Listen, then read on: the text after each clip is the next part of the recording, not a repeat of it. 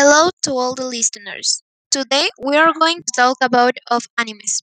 But what is an anime?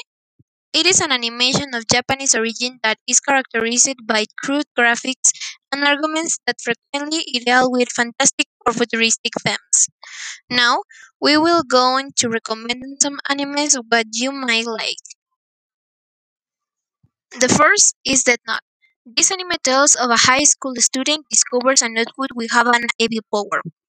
It grants an supernatural ability to kill, because if someone writes the name on the- its page, that person will die. This anime is recommended for people who like science fiction and suspense. The second is Boku no Hero Academia. It is a manga written and illustrated by Hoken Hiroshiku.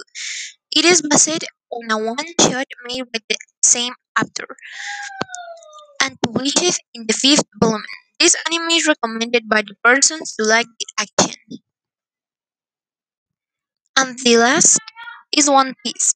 It's a manga written and illustrated Eiichi Onda and is currently the most published manga in the world. This anime is recommended to persons who like the romance and the action. Thank you for listening. I hope you liked today's topics. See you in the next time. Goodbye.